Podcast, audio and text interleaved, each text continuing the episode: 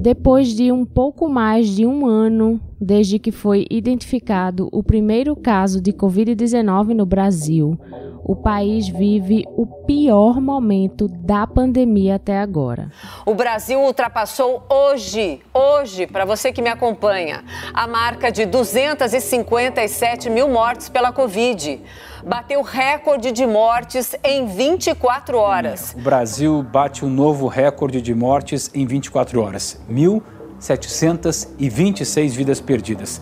O recorde também, a média móvel de mortes em uma semana foram 1.274 em média. São 40 dias seguidos com média acima de mil mortes por dia no Brasil. Nunca houve tantas mortes diárias como nas últimas semanas e nunca o nosso sistema de saúde chegou tão perto do colapso. A maioria dos estados, 18, tem mais de 80% das vagas de UTI ocupadas. Quatro estados têm mais de 70% de ocupação, entre eles São Paulo. Mas o que nos levou até aqui? Quais as possibilidades de mudança desse cenário? O Conexão UFPE de hoje vai responder a essas e outras perguntas para entender melhor a situação que a gente vive de descontrole da epidemia de Covid-19 no país. Eu sou Ariana Pacheco e os nossos convidados são Ana Brito, epidemiologista e pesquisadora da Fiocruz Pernambuco, e Jones Albuquerque, que é do Instituto de Redução de Riscos e Desastres, o IRRD, e também pesquisador do Laboratório de Imunopatologia Keizo Assami da UFPE.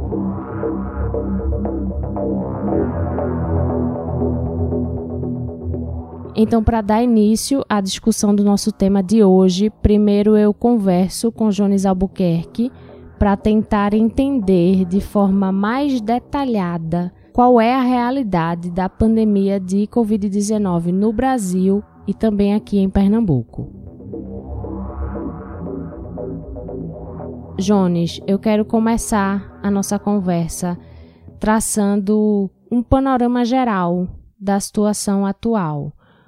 Qual é o cenário que a gente vê no Brasil e também que a gente vê em Pernambuco com relação à pandemia? É, o Brasil ele tem estado entre os líderes numéricos dessa pandemia desde meados de maio, mais ou menos, que é quando a gente, inclusive, teve o pico aqui. A gente subiu nos números de óbitos, de casos, taxas de casos diários, taxa de óbitos diários, subiu e nunca mais deixou as primeiras cinco posições. A gente ficou oscilando lá muito tempo, ficou em primeiro. A pandemia foi embora em vários locais do mundo e o Brasil continuou lá. Ou seja, o que isso resume? Que a gente não saiu nunca nem da primeira onda. Não teve esse negócio de onda, teve uma onda, duas ondas. A gente não saiu nunca nem da primeira, infelizmente. Pernambuco, um pouco melhor que o Brasil.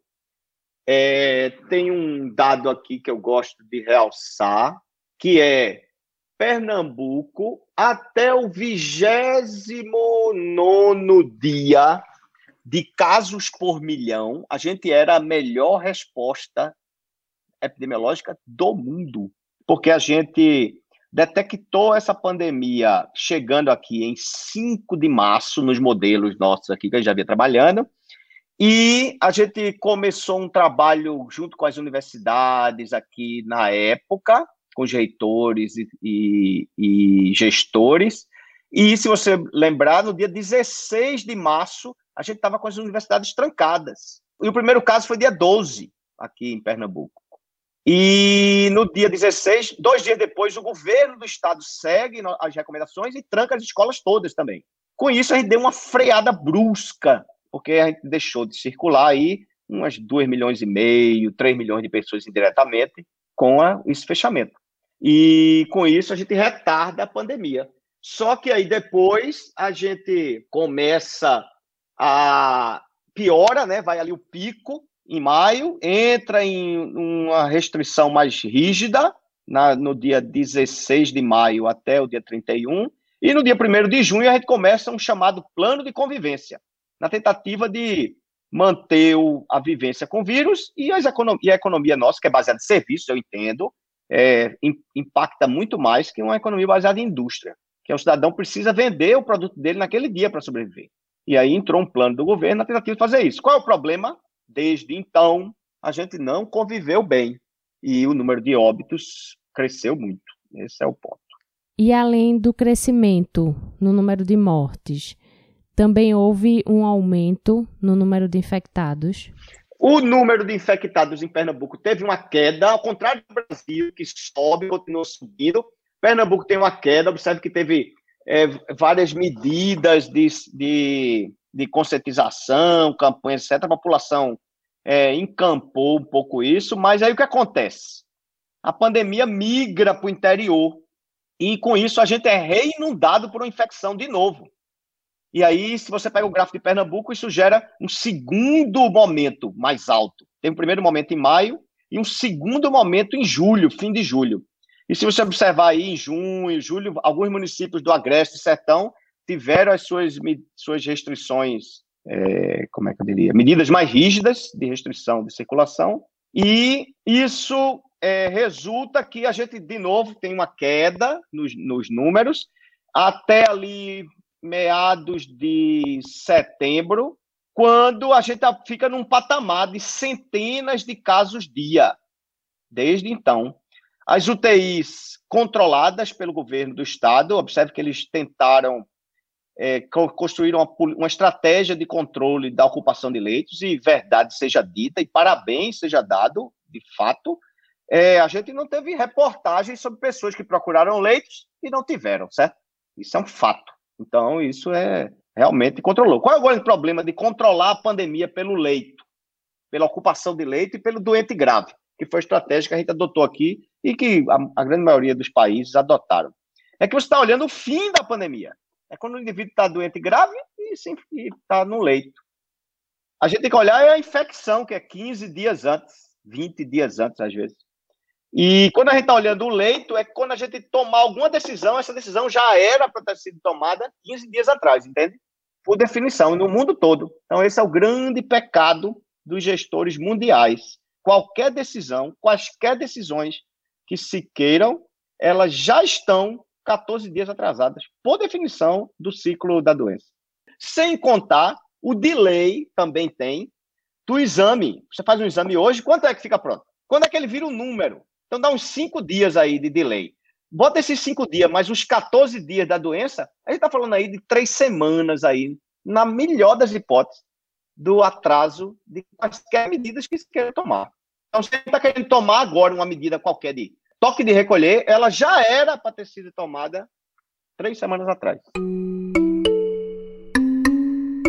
Jones, nesse contexto atual de pandemia que a gente está vivendo, com o país batendo recorde de mortes e o colapso no sistema de saúde cada vez mais próximo, o que é que fez Pernambuco ligar o sinal de alerta? O que é que foi observado aqui? A gente aqui, a gente no Instituto, a gente desenvolveu uma estratégia de observação desse fenômeno e a gente consegue com alguma antecedência. Por isso que a gente, o povo acha que a gente é evidente, mas não é. São puros métodos epidemiológicos. Então, a gente consegue fazer isso com alguma, com alguma antecedência. O governo nosso, obviamente, ele está usando as técnicas que todo mundo usa, que é olhar o doente. E aí, quando ele vê a quantidade de gente, ele faz os exames. Aí tá casos leves, 99%. Pode ver, 98% de casos leves. Aí tá, beleza. O cara tem uma febre e tal, e foi lá fazer o exame. Só que aí tem 2%. Quando esse 2% virou 3, 4, aí o governo liga o alerta. Esse é o, o, o gatilho, um deles. O outro é a ocupação de UTI, que eles têm usado, que é outra, que observe que a taxa de ocupação de UTI depende da quantidade de leitos disponíveis regulados pelo Estado. Você viu notícias recentes, o governo comprando leitos privados, porque é, os leitos deles já não é, suportam a estimativa de crescimento que é, já observando doente grave. Então, o detalhe aí, o detalhe não, o gatilho, a gente pode dizer assim, para o governo é o doente grave, é esse gatilho, a ocupação de leitos, tem outros gatilhos menores, há chamados de ambulâncias, do SAMU, etc. E o gatilho para a gente é realmente a mudança da curva de infecção. Essa mudança, para você ter ideia, nesse cenário agora, ela ocorreu lá em final, meados de outubro, começo de novembro. Foi essa ali aconteceu a mudança. Quando a curva começou a subir de novo, né? Isso, numa velocidade que não vinha mais. Jones, quais são as perspectivas para as próximas semanas no Brasil e em Pernambuco? É, o cenário do Brasil, aqui em todas as curvas nossas, é de piora. Se a gente continuar nesse mesmo caminho que a gente está, é de piora. E uma piora que, como eu falei para você, ela tem três semanas de latência, feita a gente fala. E aí, é, quando a gente observa os outros estados, a gente vê que, pela primeira vez em toda a pandemia, daí esse alerta todo, todos os estados estão síncronos. Todos pioraram simultaneamente. Porque, não sei se você lembra, teve uma época que a gente estava ruim aqui, mas o Rio Grande do Sul não estava. E aí o povo ficou até usando, ah, porque aqui a gente toma não sei que remédio, não sei o que. Tem um povo que ainda acredita em remédio. Aí diz porque a gente toma tal remédio, come tal chá. Ou seja, era a, a, o espalhamento da pandemia que não tinha alcançado ainda os centros como um todo. E hoje, quando você observa, todos eles estão síncronos nas demandas de leito, a infecção aumentando, os óbitos aumentando, e o que deixa muito, muito, muito preocupado que é eu não consigo mais socorrer um estado com outro. E nem um município pode socorrer o outro. Aqui no estado, se você observar, a quantidade de ambulâncias que aumentou desde setembro para cá, nas BRs, relata bem isso. Quando o município não tem o leito, ele bota o paciente na ambulância ele vem para aqui em Recife, que, que os secretários municipais aqui é, tinham criado um lastro de leitos, certo? Com hospitais novos. Observe que teve hospitais novos criados aqui. Próprio, os próprios de referência é, de Covid continuam ativos desde sempre. O que acontece é que quando isso ocorre simultaneamente, não dá mais para trazer, porque aqui também vai estar cheio. Esse é o grande receio do secretário André Longo, que é a gente encher aqui e o, o indivíduo que ficou doente em, em d'alho vai vir para onde? Então, olhando para o hoje, caso nenhuma medida seja adotada, a expectativa é que esse cenário que a gente vive vá piorando, né? Infelizmente, sim. E precisam ser medidas drásticas agora. E a única que a gente tem é a vacina. A gente correu com ela, é um fato. Pernambuco é um dos melhores que vacina, mas a velocidade ainda é muito baixa e para poder controlar a doença. E outra que a gente está torcendo que as vacinas abarquem essas novas variantes, o que é outra torcida, porque não foram testadas aí. E outra observação é que se gente, todos os países que começaram algum programa de alguma coisa, começaram programa de vacinação, programa de distanciamento, etc., começaram por várias práticas simultâneas. A gente, com a nossa vacinação, era para ter começado uma prática de distanciamento sério. O lock, o lockdown, como falam, né, que é fechar tudo por tudo, feito a Araraquara está entrando agora num estágio crítico demais, vão fechar tudo de verdade, não vai abrir nem mercado. Já são quase 20 horas de lockdown total em Araraquara. Estão valendo desde ontem ao meio-dia as regras que proíbem a circulação de pessoas e veículos na cidade. Nem supermercados, transporte público e postos de combustíveis estão funcionando. A medida é para conter a transmissão do novo coronavírus depois de, de identificada nova cepa de Manaus na cidade e da ocupação de 100% de leitos de UTI. Se a gente, a gente não precisa chegar aí, bastava a gente ter aprendido a se distanciar. A gente não aprendeu.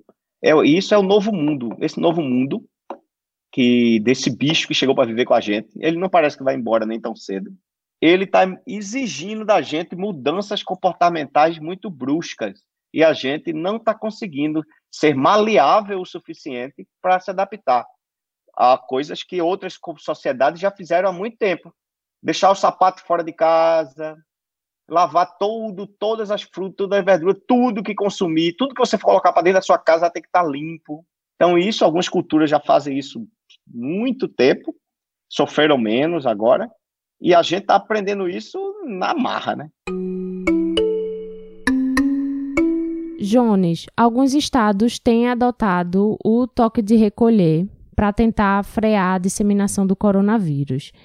Inclusive, o governador de São Paulo até inaugurou aí um novo termo, que é o toque de restrição. Com recorde de internações por Covid, o governo do Estado de São Paulo decreta a partir desta sexta-feira um toque de restrição de circulação na faixa horária entre 23 horas e 5 horas da manhã, válido em todo o estado de São Paulo, de 26 de fevereiro até o dia 14 de março. Qual é a eficácia de medidas como essas, de restrição de circulação, em um horário específico? Principalmente falando desses horários que estão sendo apresentados, que normalmente começam à noite e chegam até 5 da manhã, por exemplo. Você sabe que a origem dos toques de recolher, né? A origem dos toques de recolher vem do, das lamparinas, que causavam incêndio na França. E, posteriormente, na, na, nas guerras, a gente adotava para economizar o querosene das lamparinas. Isso é o toque de recolher. A gente está tentando usar aqui, na pandemia, como uma estratégia de inibir o supérfluo. Porque nessa hora de 10 a 6 da manhã, teoricamente, é o supérfluo. Quem está na rua está porque é, é, muito pouca gente que está trabalhando efetivamente. É o supérfluo, ou seja, eu estou me divertindo. Tô... Então, o recado foi tentar dar esse recado. Do ponto de vista epidemiológico, não, não funciona, muito infelizmente, porque os indivíduos, é, a fração da população, muitas vezes são distintas desses horários, e outra que o indivíduo que está em toque de recolher de noite e de manhã ele entra no ônibus com 30 pessoas. E fazendo uma conta rápida do dado de hoje, Pernambuco tem um dado estimado hoje de 200 e, 202 é, infectantes a cada 100 mil habitantes. Estimado, 202. Ou seja, a cada 100 mil tem 200 pessoas que estão infectando. Se eu não estou com elas guardadas, Recife é pequenininho. Você acha que uma pessoa, num dia que sai de casa, pegou um ônibus, foi para trabalhar e voltou, você acha que ela encontra quantas pessoas numa saída dessa? 20, 30? Mais mais, concorda? Uns 50 para botar, para arredondar a conta. 50 vezes 200, então, numa saída dessas 200, eles infectaram 10 mil pessoas. É muita gente. Aí, primeiro dia. E o segundo dia, se cada 10 mil dessa infectou 50. 500 mil pessoas. Entende como é rápido?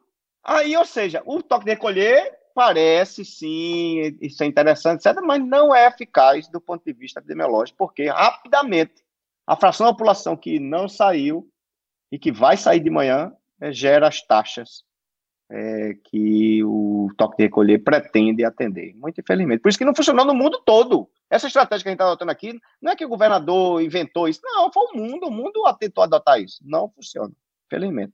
Então, Jones, quais seriam as medidas mais indicadas para serem adotadas para o momento que a gente vive hoje? A gente tinha que dar espaço para o vírus. Eu conto muito a história de formiga cortadeira. Sabe qual é essa formiga que ela anda no chão comendo tudo?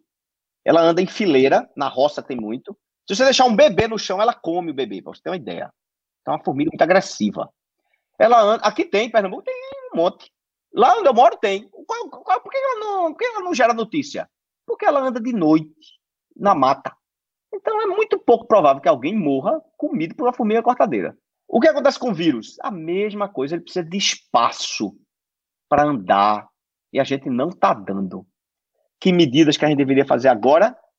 Explicitamente dar espaço para o vírus. Como é que se faz isso? Parando de circular as pessoas. Aí você vai assim, ah, e, vai, e, a, os, e a economia do nosso Estado? Nosso Estado é centrado em serviços, basicamente. A gente tem que injetar dinheiro nos serviços para que os indivíduos dos serviços não entrem em colapso. Mas, se a gente quer salvar vidas, se a gente quer salvar vidas, a gente precisa parar a circulação de pessoas na, nos, nas cidades. Em todas agora. Não tem mais isso de município A ou município B, infelizmente. E caso medidas mais severas realmente sejam adotadas, medidas mais severas de restrição de circulação de pessoas, quando é que seria possível ver os resultados, ver uma queda no número de casos e mortes? É as três semanas do, da conta do exame mais os 14 do atraso, entende? Aí o que a gente vai fazer? Isso aí vai dar um fôlego para a gente se planejar em como fazer. Então as pessoas precisam aprender definitivamente que tem que manter dois metros de, de todo mundo. Infelizmente, acabou. Nesse mundo novo, até a gente ter algum mecanismo de defesa mais propriamente dito, a gente não pode chegar a dois metros de qualquer outra pessoa. Imagina para o pernambucano, para o brasileiro, que é, a gente é considerado no, no, mundo um povo toque, muito pegajoso. A gente é assim, pode ver. É, pega no braço das pessoas, vai falar com a pessoa, pega. Então, de um certo lado é bom, porque a gente, as interações sociais são maiores, mas do outro a gente é muito colado. Algumas vezes incomoda até.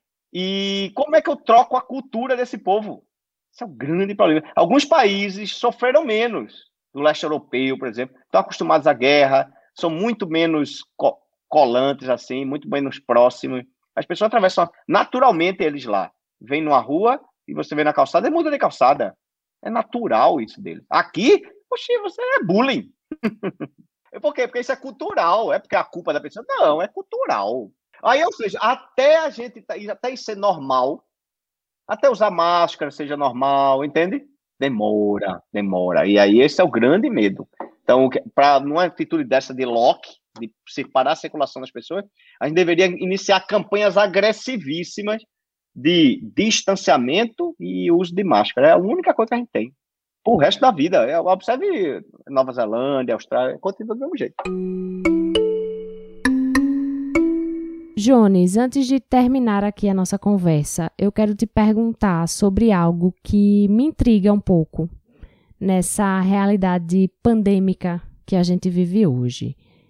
Tem se visto, desde o início da pandemia, uma independência de estados e muitas vezes também de municípios com relação às medidas que são tomadas de combate ao coronavírus. Tem estado que adota toque de recolher, tem estado que adota lockdown, tem estado que quando está em lockdown o estado vizinho não está, ou cidade do mesmo estado que entra em lockdown enquanto a cidade vizinha não. Então, como é que você avalia essa falta de integração? Isso é positivo ou negativo? Por isso que a Organização Mundial de Saúde declara pandemia não deveria ter caminhos independentes. Todos os caminhos deveriam ser idênticos. E, e a, por isso o nome pandemia. Por isso que quando a gente tem esse, esse mecanismo aí que você falou, isso é quando a gente tem epidemias, que são locais que têm uma determinada doença e que não chegou na outra. Então, um município toma atitude e o outro não precisa tomar. Mas quando a Organização Mundial da Saúde decreta pandemia, quer dizer, todos os municípios deveriam tomar a mesma atitude sempre e síncrona. E não é isso que e isso incomoda, como incomoda você, me incomoda profundamente, porque a gente não consegue é, conter um negócio desse. Então, ter uma integração nacional seria um cenário mais interessante, né? Por isso que a gente tem ministérios. Ministério da Saúde, Ministério da Economia. Não pode ter um dinheiro em Caruaru e outro dinheiro em Recife. Do mesmo jeito, não pode ter uma vacinação de um jeito num canto, a vacinação do jeito no outro uma medida de um jeito não canta, medida. Não, era para ser todo mundo síncrono, em busca do bem maior, que é a vida, a vida indivíduo. Jones, agradeço demais a tua participação aqui no Conexão UFPE. Obrigada por essa conversa. Oh, eu que agradeço demais o convite e estou sempre à disposição. Muito obrigado.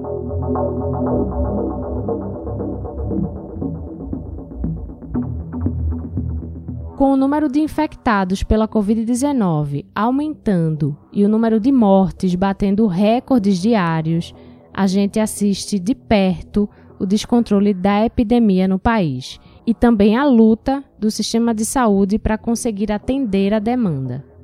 Então, para continuar essa nossa discussão sobre a situação alarmante pela qual o Brasil está passando, eu converso agora com Ana Brito, epidemiologista e pesquisadora da Fiocruz Pernambuco.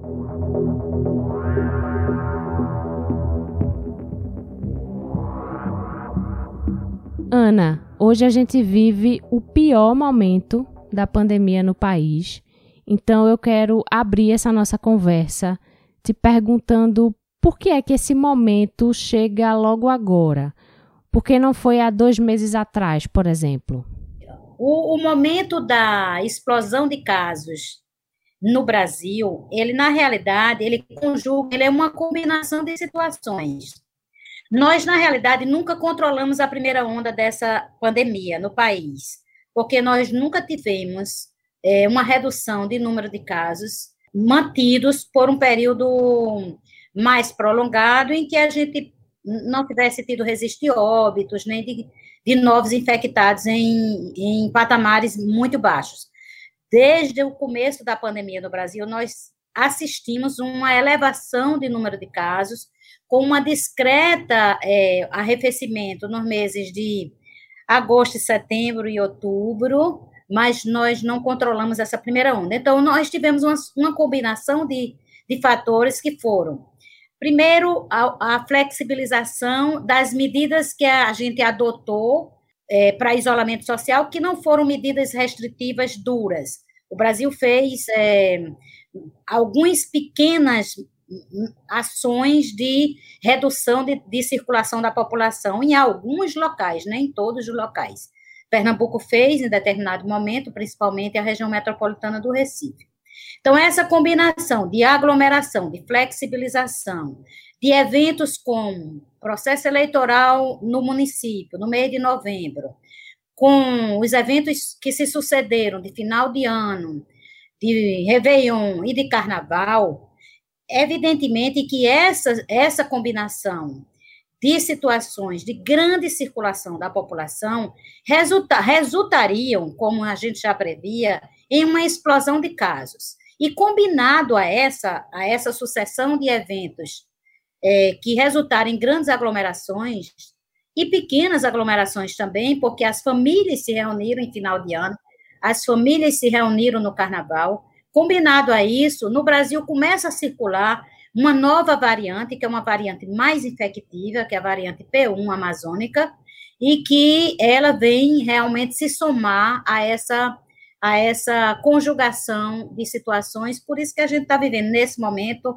e talvez nas próximas semanas, os momentos mais é, dramáticos da pandemia até então. E qual foi o impacto da lentidão na vacinação brasileira para a situação que a gente vive hoje?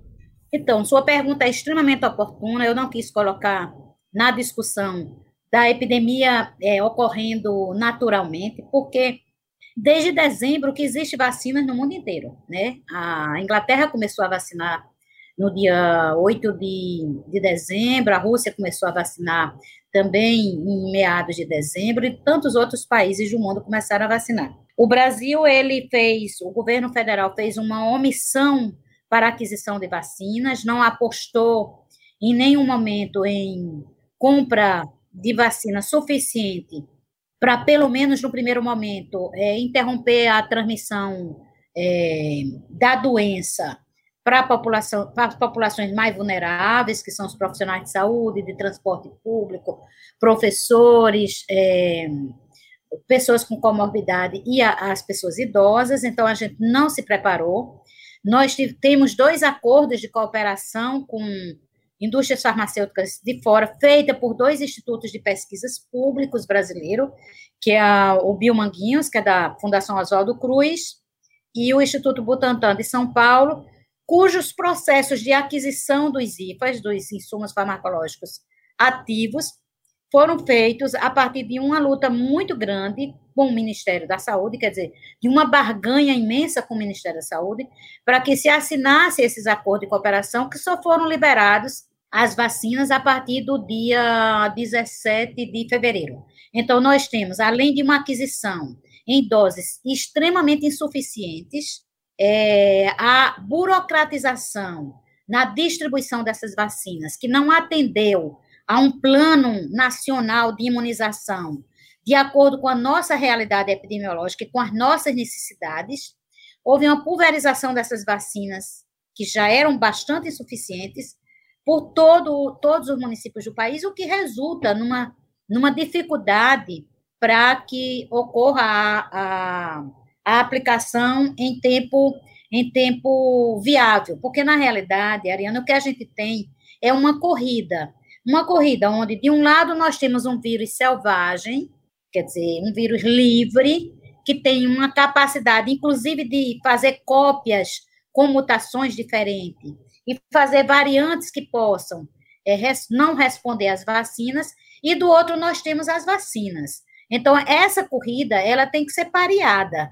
Então, nós teríamos que ter, num período de tempo curto, número de doses suficiente para vacinarmos toda a população de susceptíveis, ou seja, 80% da população de cada localidade. Essa que tem, essa que é a equação de controle. A gente não poderia ultrapassar, por exemplo, três meses para vacinar toda a população é, de uma localidade, de um estado, de um país, para que a gente pudesse vencer é, a corrida do vírus.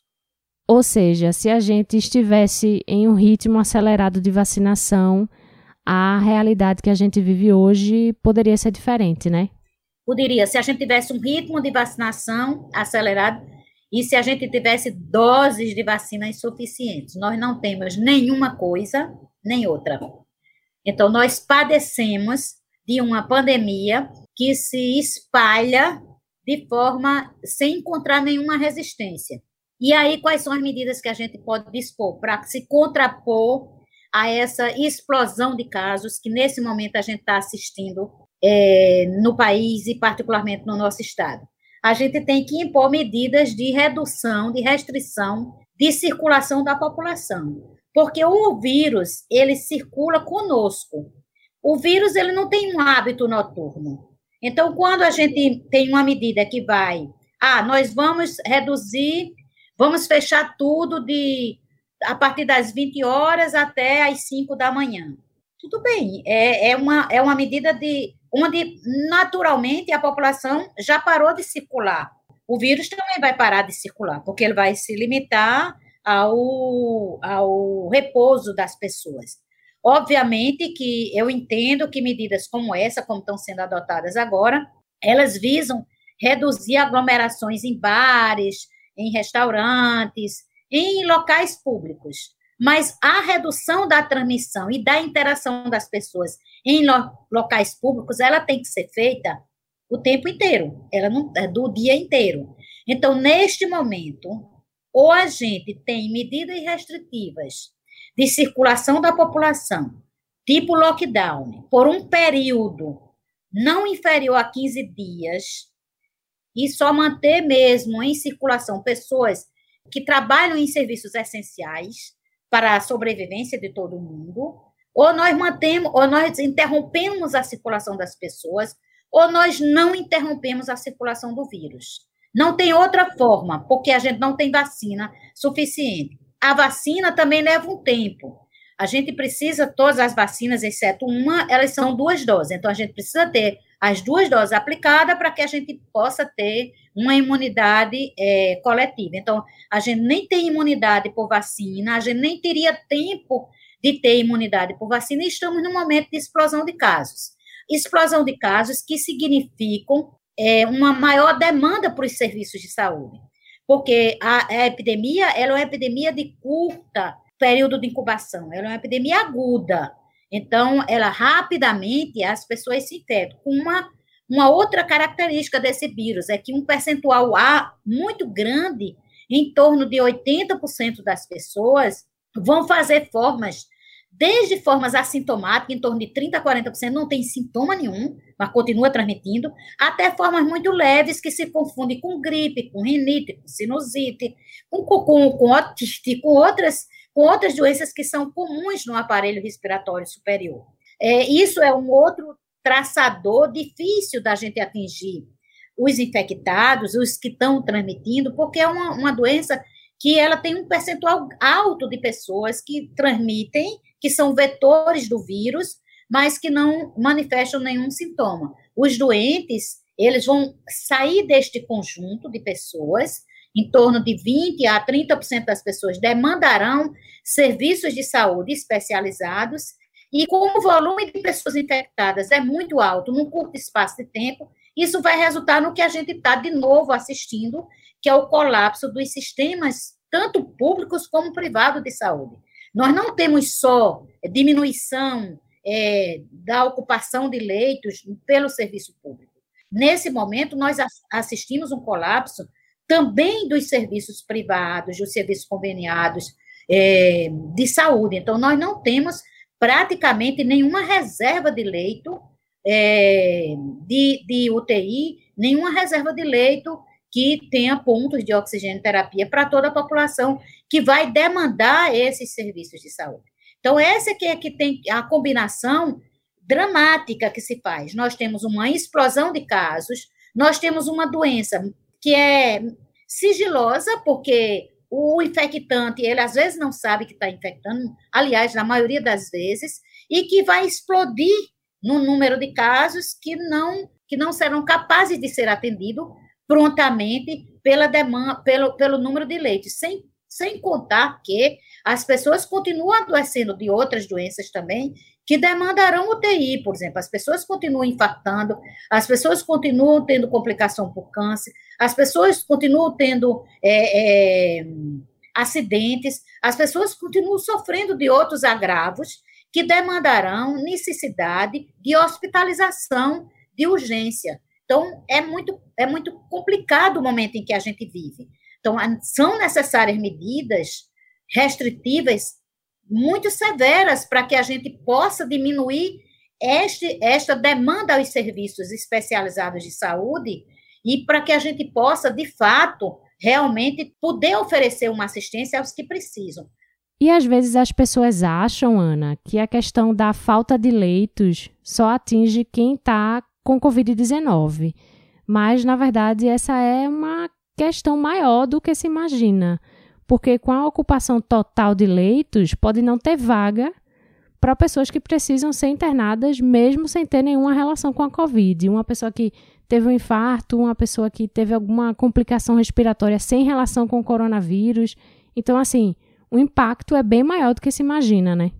Exatamente. Por isso que o peso, a gravidade desse, desse problema é maior ainda do que a gente imagina, porque ele extrapola a nossa própria capacidade de atender as doenças crônicas que nós já temos como as principais causadoras de morte na população como um todo, que são as violências e doenças crônicas, acidente vascular cerebral, doenças abdominais graves, é, infarto, tudo isso. Então, eu acho que essa questão é uma questão importante para ser destacada. Ana, e um primeiro sinal de alerta foi a situação que aconteceu em Manaus há dois meses atrás.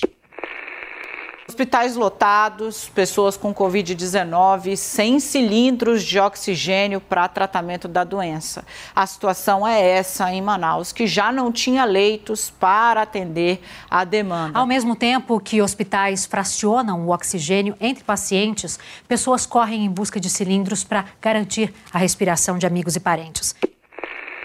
E pelo andar da carruagem, pelo que a gente já conversou, a tendência é que essa situação se repita em outras cidades brasileiras? Veja só, Ariana, a questão de Manaus, ela, Manaus é a cidade, é uma ilha cercada de, de floresta, né? Ela é uma cidade completamente ilhada e que tem, tem uma assistência à saúde extremamente debilitada ao longo de muitos governos. Manaus tem uma situação caótica de assistência à saúde e é uma das cidades hum, que tem a maior desigualdade social no Brasil. E é a única cidade da, do, do estado do Amazonas que tem leitos de UTI. Não tem nenhuma outra. Eles fizeram agora recentemente em Parintins.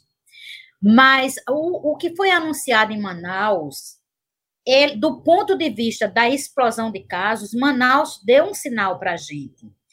A questão do sofrimento com o fornecimento de oxigênio é que eu acho que não se reproduzirá no resto do Brasil, porque nós não temos, felizmente, as características de isolamento de Manaus, tá certo?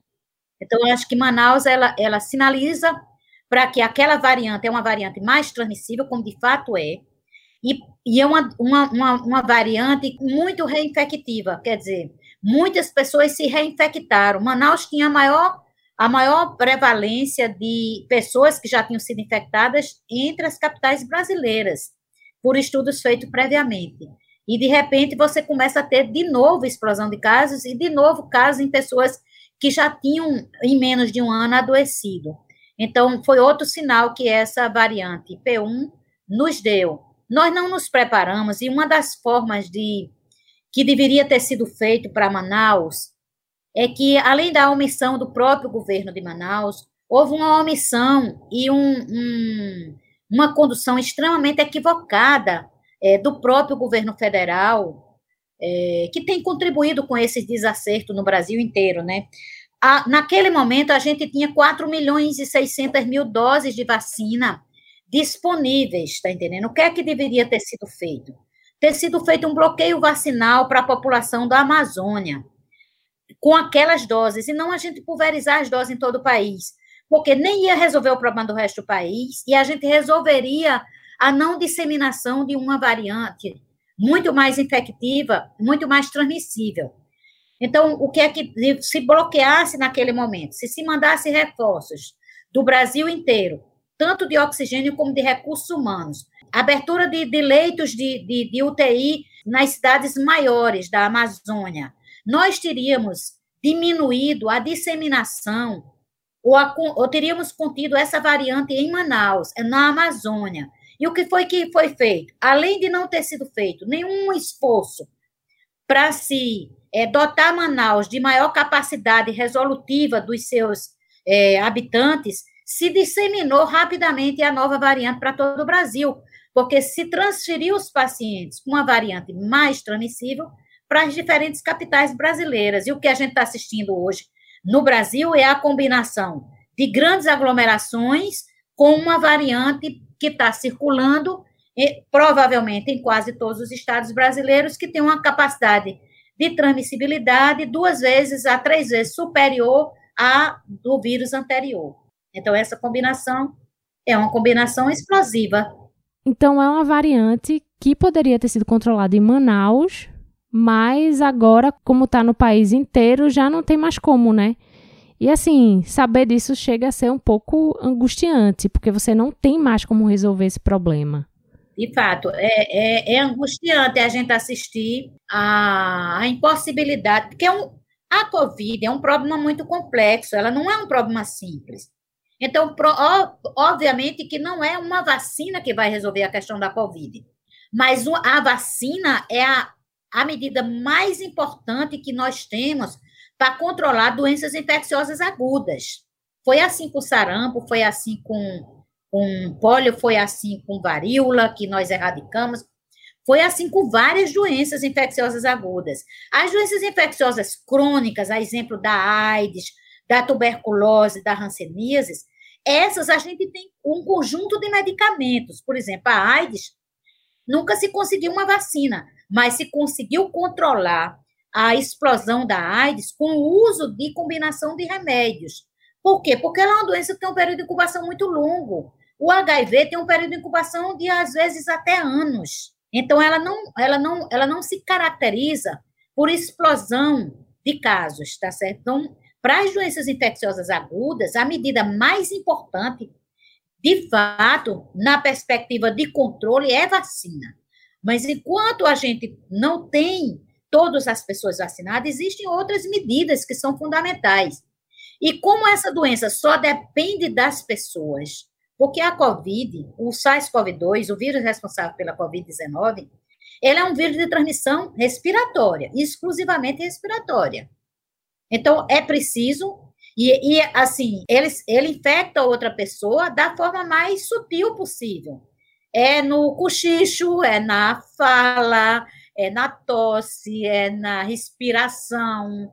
Então, ele não, ele não faz nenhum alarde, porque o processo de respiração é um processo muito delicado, mas é nessa delicadeza que, aliás, quanto mais delicados nós formos, nós formos um com o outro, maior a possibilidade de transmissão, porque quanto mais próximo nós respirarmos um do outro, mais você pode estar transmitindo o vírus. Veja que, que contradição, né? É na sutileza que esse vírus se transmite.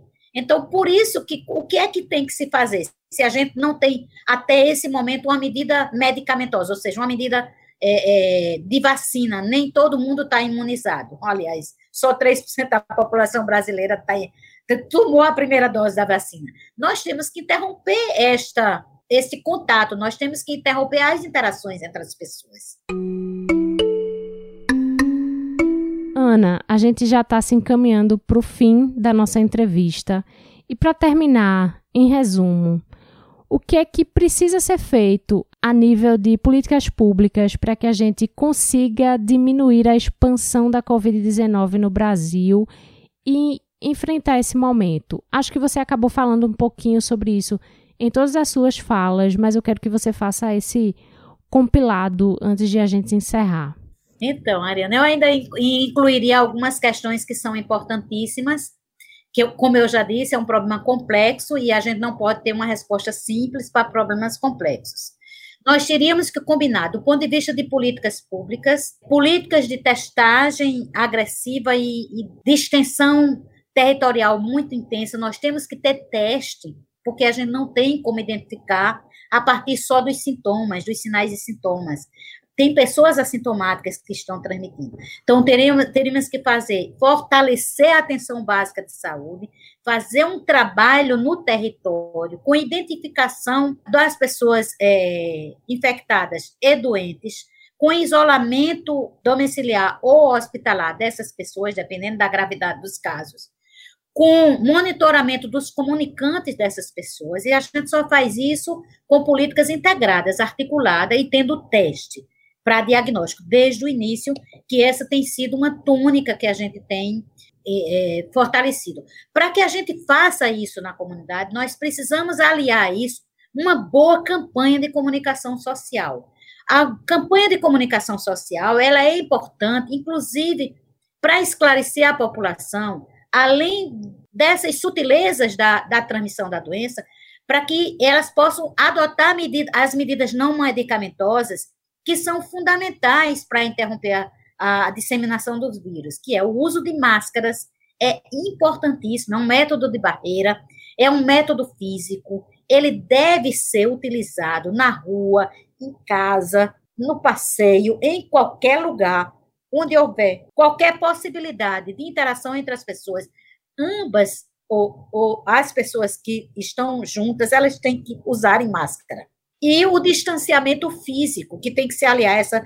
Se você não consegue impedir de estar em um ambiente com mais pessoas, fique a uma distância de um metro e meio a dois metros, nunca fique próximo às pessoas, evite abraços, apertos de mão. Isso tudo tem que vir junto, num conjunto com essas medidas de intervenção comunitária, de uma boa campanha e dotar os serviços de saúde com capacidade de identificar os casos que podem evoluir para gravidade.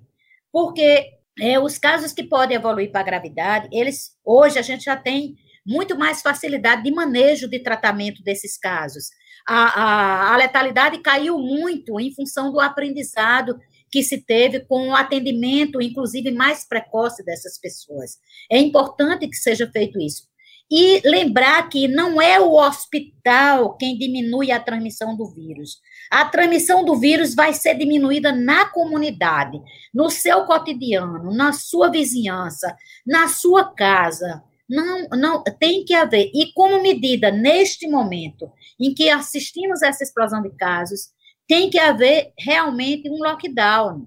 Não tem como a gente diminuir esta pressão sobre o sistema de saúde já colapsado, sem que a, gente interrompa a, a, a circulação de pessoas. Este momento exige, de fato, um lockdown, um fechamento de tudo, não só à noite, não só no período noturno. O vírus circula toda hora. O vírus circula, como eu já disse, conosco. Então, nós temos que parar de circular. E a nível miudinho, Ana, a nível individual, o que é que eu posso e devo fazer? as pessoas têm que fazer, observar as medidas de higienização, quer dizer, a lavagem das mãos sempre que tiver contato com objetos que foram tocados por outras pessoas, lave as mãos com água e sabão, ou então é, desinfecte com álcool em gel, mantenha sempre o rosto limpo e com a máscara, troque sua máscara na hora que ela molhar, na hora que ela passar mais de quatro horas com ela, tenha sempre uma máscara de reserva. É, e, não, e não se aproxime das pessoas e protejam as pessoas que são mais vulneráveis ao, ao adoecimento grave, que são os idosos e as pessoas, as pessoas com mais de 60 anos e as pessoas com alguma comorbidade. E, sobretudo, lembrar os jovens que há, tem uma condição, que é uma condição também de comorbidade para os jovens, que é exatamente o sobrepeso ou a obesidade. Essas pessoas, geralmente, elas são afetadas de uma forma muito mais grave do que as pessoas que não têm essa condição metabólica inflamatória, tá certo? Então, é importante que essas pessoas também é, sejam protegidas. E é isso, é parar de circular, não se aglomerar. E aglomeração não é só na rua, não. aglomeração é em casa também. Então, fazer festinhas em casa, jantares, almoços, achando que porque todo mundo é da mesma família, mas todo mundo da mesma família está morando em casas separadas, estão circulando com pessoas diferentes. Então, procure se manter em contato com as mesmas pessoas o tempo inteiro porque aí você tem como estar tá protegendo as outras pessoas. O uso da máscara é um, é um uso de proteção individual e de proteção ao outro também. Então, acho que o uso da máscara e a higienização das mãos são medidas individuais importantíssimas.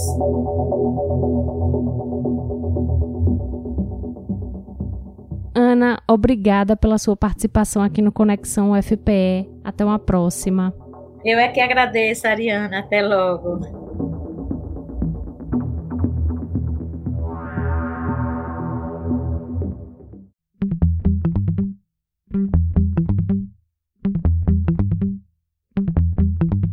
Esse foi o Conexão UFPE, uma produção da Assessoria de Comunicação da Universidade. Eu sou Ariana Pacheco e esse programa foi produzido por Joyce Olimpo e Maria Eduarda Araújo e usou áudios de TV Globo, Globo News, CNN Brasil, TV Band, EPTV e UOL. Você pode falar com Conexão através das páginas facebook.com barra Conexão UFPE e twitter.com barra Conexão UFPE. Diz lá o que você achou do programa e manda sugestões pra gente. Eu vou ficando por aqui, mas semana que vem eu tô de volta. Até lá!